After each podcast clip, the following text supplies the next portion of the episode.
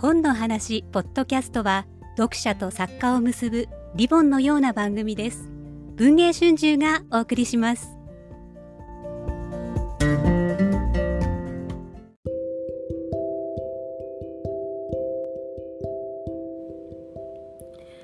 えー、こんにちは。本の話ポッドキャスト。今日はあの5分で聞く文春新書、えー、発売になったばかりの紫式部と男たちの著者木村彩子さんをお迎えして、本書の魅力についてそれから、えー、始まって3回目を迎えたあの大河ドラマ「光る君へ」と絡めてあのどのようにご覧になっているかも含めてお話を伺っていけたらと思います。木村さんよろしくお願いいたします。よろしくお願いします。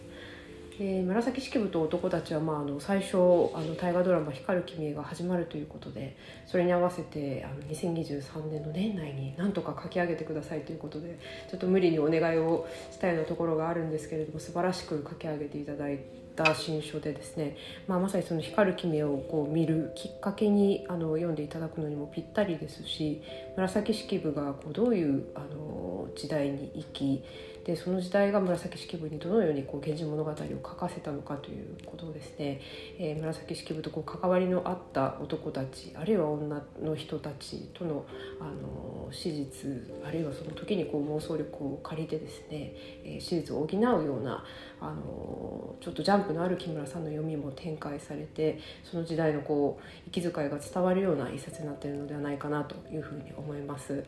あのまあ大河ドラマも3回を迎えてちょっと物語が動き出したところですけれどもあの毎回木村さんも今までご覧になっているということでどのようにご覧になっているか感想をお伺いしてもよろしいですか？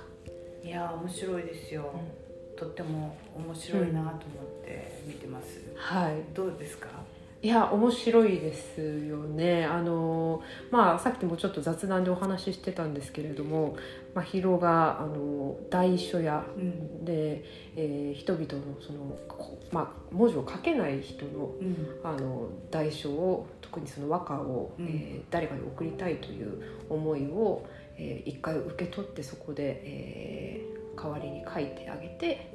渡すと、でまあ、その過程でその人のこう抱えてる物語をちょっと聞くことになるという格好をとっていて、まあ、今後そのそこでこう見聞きしたあれこれが「源氏物語」に向かっていくというような、うん、あの一つの装置としても機能しているのかなみたいなふうに。うん、まあもともと、まあ、ヒロがっていうか紫式部が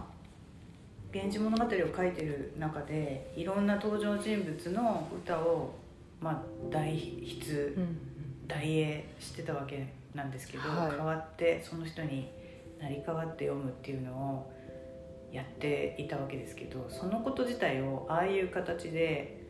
まあ、人の代わりに歌うっていうのをやってお小遣いを稼いでいたみたいな設定にしたのがそもそも面白いですよね。発想としてね。そうですよね、うんあのよと、えー、紫式あ源氏物語に登場する和歌っていうのは大体何種ぐらいあるものなんですか？800弱っていう700いくつっていうふうに言われてるんですけどまあその「源氏物語」に実際登場してる「夕顔の巻」の歌を、まあ、その代筆してるところでちらっと出してきたりしていて。はい。どんな花だった？夕顔です。あ夕顔の歌ってるぞってみんなが分かったところでずるっとこうね出してくるっていうのでもう見てる人は「源氏物語」分かって見てる人は、うん、そこが楽しいポイントですよね。そうですよね、うん、まあ、当初その脚本の石静香さんはその「源氏物語」をあの正面から書くことはない、まあ、うん、物語の後半になってちょっと関わってくることがあるかもみたいなことをインタビューで答えられてましたけれども、うん、まあ、でもあの「源氏物語」のこうオマージュというか、にまつわるエピソードがあの、まあ、1話につき1回登場するのかなみたいな、そんな展開を見せていますよね。最初のね第1話で、はい、そのスズメの子を逃がしちゃったのって、はい、若紫紫の上の幼い時の頃言ったエピソードにそっくりな鳥を追いかけて外へ行くと、うん三郎に会うみたいな設定になっているとかね、まあ、そこら辺からおってみんなが思い始めたら第3回では「天夜の品定めですかねこれは」みたいなところがそうですよね。出てきてはい天夜の品定めあのちょっとご存じない方もいらっしゃるかもしれないのであのまあ、男たちはが自分の恋愛経験について語り合うっていう恋バナするっていう、まあ、パートなんですけど、はい。でそこで、まあ、光源氏は、まあ、そういう自由恋愛の方法を知ってそれで恋の冒険に繰り出していくっていうのが展開なんですよね。うん。だからそれまでは政略結婚高貴な、まあ、お姫様としか男女関係を知らなかったのに自分で恋人を探しに出かけていって見出して付き合ってみる駆け引きもしてみるっていうのを初めて経験しだすのがその天夜の品定めがきっかけなんですよね。はい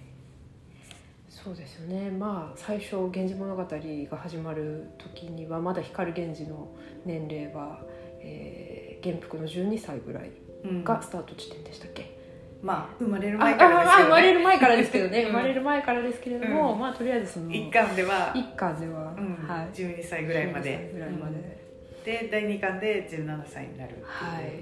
まあ、そこからが男としての始まりなので、うんうんうん。まあ、田辺聖子さんとかのねうん「源氏物語」は2巻から始まるんですよね。ああ現代語訳っていうか新はい。源氏物語ですけど。そっか、うん。それは知りませんでした。そう子供時代の子役の第1話は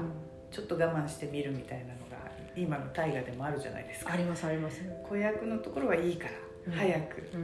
吉高さん出てこい それと同じでそうですね。第2巻のもう成長して恋の振る舞いをする男がバーンと出てきてほしいっていうのがうん。田辺聖子さんの考え方ですよね。うん。まあでもドラマの展開も第1話こそ子供時代のまあヒーロうん。ーは出てきましたけれども、もう第2話から大人になった、えーまあ、ヒーロうんそうですね、はい。もういきなり恋愛モードに入ーってる。恋愛モードに入りましたね、うんまあ、あの三郎ことこう藤原道長と、うん。あの紫式部のこう関係がどうなっていくのか、まあうん。今すでにちょっとこうドキドキするようなうん。展開も見えますが、うあんのまあ、実際のところそのどうだったっていうふうにこう木村さんが2人の関係をあの見られてるかっていうことも含めてどうですか？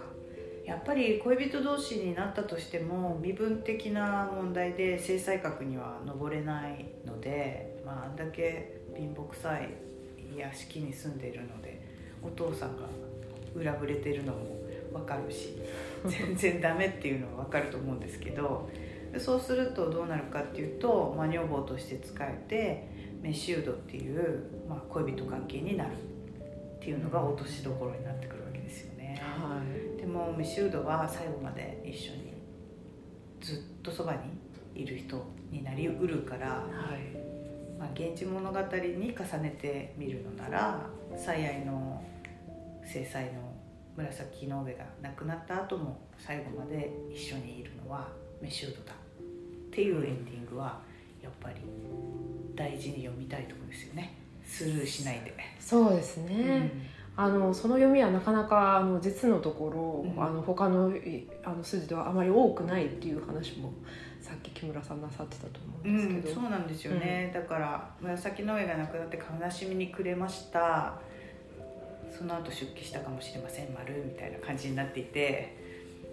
いやそのメッシュードとの関係が最後にあったじゃないかっていうのははい。あんまり読み逃されてたっていう気がするんですけど、うん。その関係こそが紫式部と道長の、まあ、光る君へ的には大事な関係かなとは思いますけどね。はい、ちょっとそのメシュードという言葉に、があの耳慣れずあの、うんわからない人もいるかもしれないので、そうですね、はい。でシュードはまあ女房として仕えている人の中で恋人関係にある人ってことでメス人って書くので、はい。まあ今宵足もんでとか言って、あの新女寝床に呼んででそのまま夜を共にするなんていうことがあったような、まあ、女房なんですけど、うん。女房はまあ仕えてる人だから、まあ、なんかサーバントですよね。あるしある意味で。だけど階級的には貴族なので制裁国にはなれない。で使えている身の上である。けれども、まあ、一般に想像するようなまあなんていうか女中さんとかね昔の、とは違うんですよね。やっぱり貴族、うん。だからまあ今のちょうど真宙とはい。三郎のはい。あのぐらいの差なんですよ、なるほど、うん、付き合ってるけど制裁にはしてあげられない、はい。うん。うん。まあ、当時その制裁であることがいかにまあその宮廷社会においてはその権力と直結していたのかということと、まさにそのメシュードの関係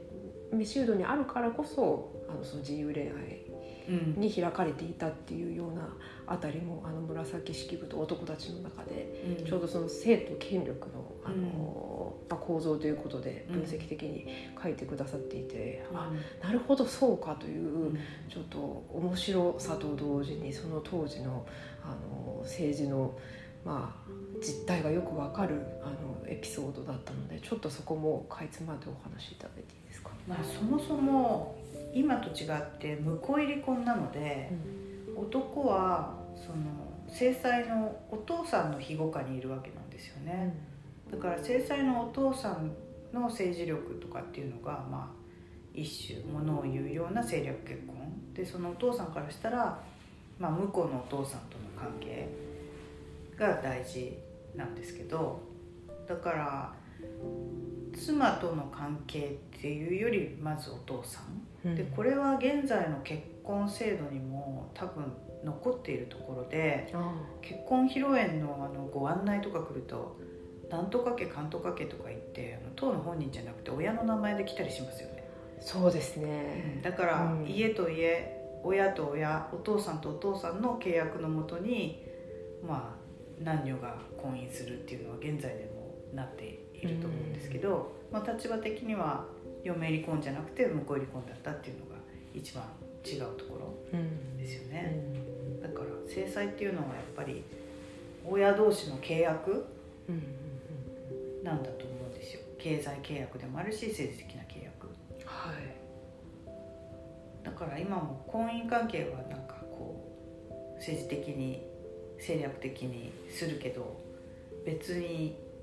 なんか恋人を持つっていう、うんうんうんまあ、現在はそれを不倫と言っていますけれども ありますよね。そうですねありますね。文化として。文化として、今のまあ結婚というのも実のところみんな自由恋愛に基づいた恋愛だと思っているがまあ。いやだからあの中流階級以下の人は自由恋愛に基づいてると思いますよ。政略的に結婚する経済力とか政治のバックアップとかないので、まあ、その偉い政治家とか経済界の人とかは違うと思いますけどもう今みんなあの重量階級みんなが真宙の階級なので。そうですね。みんなが真面目関係だからみんな恋愛して結婚してると思いますけど、はい。うん、それより上の政略結婚の階級の人は違うっていう。うん。で、まあ、ついでに言うと政略結婚してる人は必ず子供を産まなきゃいけないんですけど、はまあ自由恋愛の人は産んでも産まなくてもどうでもいい。それは継ぐほどの家がないとか、まあ、そういうレベルだからなんですけど、いはい。まあおおむね現在のところ同じじゃないですか。産む絶対産まなきゃいけない後継ぎが必要とされる階級っていうのは一部ありますけど現在の婚姻において子供がいない夫婦っていうのが圧倒的多数なのは別に継ぐべき家があるわけではないっていううん。自由恋愛に基づいてしまっている、そうですうんね結婚だから。はい。そこはいいんじゃないですかね。うんうんうん。だから構造的には実は平安時代っぽくななりつつありますね現在。なるほど、うんうんうんいやあのこう木村さんには「平安貴族サバイバル」というあの、はい。本もありまして、まあ、それはこう令和のうん。時代というのがあのちょっと平安時代と、まあ、そのサバイバルしなきゃいけないといううん。サバイバルの仕方の、えー意味においても似てるのではないかという、うん。まあ、観点から書かれているそうですよね。だからはい。戦乱があるわけではないので、はい。戦国時代みたいなああいう命がけのサバイブ力はいらないんですけど、やっぱり上層に登っていきたいっていう野望があってで勉強してなんとか上に登っていくっていう。だから真宙が宮中に上がれるっていうか、まあ、道長の娘のもとに上がっていけるのはそういう才能があるからですよね多分、うん。ただの町娘じゃダメではい。感覚の力がある、まあ、文才があるうん歌が読める、楽器が弾ける、まあ、いろんなことが買われて結局上がっていくわけだからそういうふうにしてこう上に登って別な世界を見ることができる。はい。っていうのが似てるかもしれないですね。そうですね。うん。なんか一方であのこうあの紫式部の、えーお父さんである漢学者の人がまああの漢学のその才能がある、えー紫式部真宙うん。に、まあ、お前が男だったらいいのになっていうふうにこうん。う最初に言ったっていうのがありますけど、とはいえやっぱり女性がそういうこう、えー学問的な素養があるっていうことは、あのまあ、宮廷社会でこうか活躍する上でも、はいうん。はい、そこの行動にこう入っていくためにもうん。大事なあの、えー意味を持ったということなんですね。まあだからそれって時系列的に子供の時にお父さんに言われたって話が記録されてるわけですけど、はいは結果論から言って女だったから感覚で登れたのかもしれないですよね。あお父さんうだつ上がってないんじゃないですか。なるほ全ど。感覚者でもこの程度だけど女で感覚やっててあそこまで登ったっていう話もありますよねまあ女房階級であるには変わらないんですけどはい。別にそれで誰かの妃にはなれませんけどうん。お父さんよりも弟よりも上だと思いますけどね格的にはなんとなく、なるほど。近しい人がもっと。格上になっはいはいはいそういうふうに見ればいいんですね。ううん